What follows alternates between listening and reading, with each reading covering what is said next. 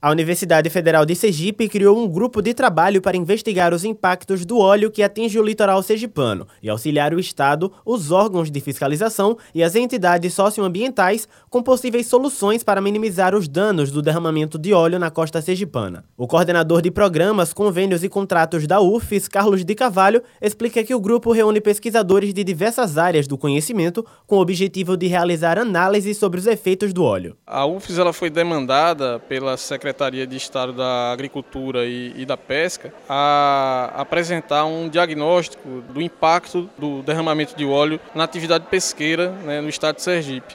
Diante desse cenário, nós reunimos, reunimos alguns pesquisadores de diversas áreas para que eles pudessem apresentar suas contribuições no que diz respeito à logística para coleta, análise e divulgação dos resultados dessas, dessa pesquisa, né, desse levantamento que será feito. O coordenador destaca ainda que o grupo de trabalho montou um cronograma de ações e pretende realizar as coletas no início de novembro. A, a UFS ela vai encaminhar uma, uma proposta à SEAGRE né, com relação a, a, a, esse levantamento. A SEAGRE já havia é, sugerido alguns pontos de coleta, então a UFS vai fazer a coleta e a análise do material nesses pontos e, e pretendemos, num, num, segundo momento, ampliar isso né, para atender a outros pontos né, e descobrir novas informações a respeito do impacto do derramamento, do derramamento de óleo na, no, no, nosso litoral. A ideia é iniciar as coletas na semana seguinte, na primeira semana de novembro. A professora do Departamento de Medicina Veterinária da UFES, Lorena Ribeiro, ressalta que a atuação dela no grupo será na área de patologia dos animais. A ideia nisso aqui é que a gente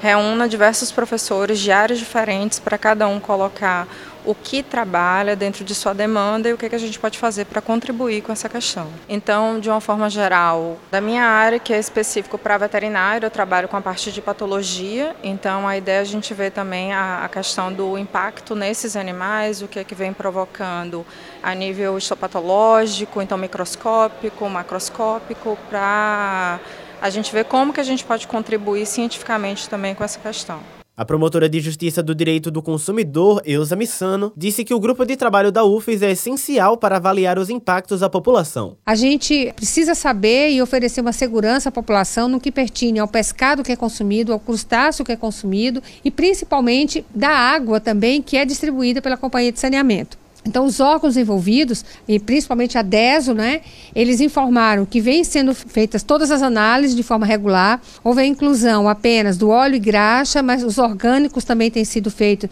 estão incluídos nesse processo de verificação e não foram encontradas ainda nenhuma inadequação ou irregularidade, assim também como o ITPS. Mas nós precisamos ir mais, sair um pouco da superfície e darmos mais segurança à população. Então, a Universidade Federal ela fará também essas análises, essas análises serão feitas pela Universidade Federal para garantir ao consumidor que o crustáceo não está contaminado, que o, o pescado também não.